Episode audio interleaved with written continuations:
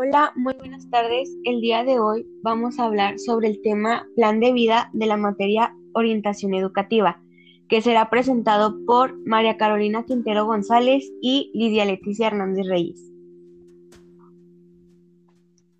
El plan de vida es muy importante para un estudiante ya que puedes ir viendo opciones de cómo quieres verte en un futuro. Puedes ir escribiendo ideas de cómo te gustaría estudiar, dónde te gustaría trabajar, incluso dónde te gustaría vivir.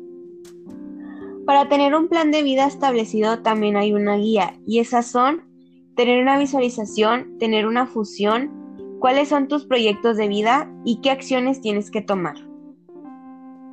¿Qué quiere decir tener una visualización? Esto quiere decir que es tú cómo te imaginas dentro de unos meses o incluso dentro de unos años. ¿Qué te gustaría trabajar dentro de unos años? O incluso en qué parte te gustaría vivir.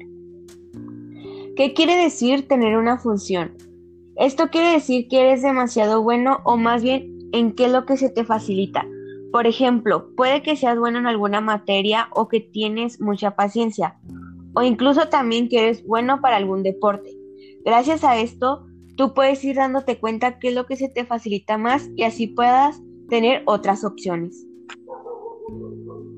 ¿Qué es el proyecto de vida? Aquí es donde empiezas a juntar todo lo que te has dado cuenta que eres bueno.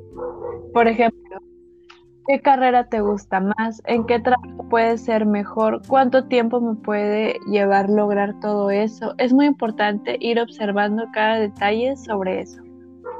¿Para qué nos ayuda a saber nuestras acciones?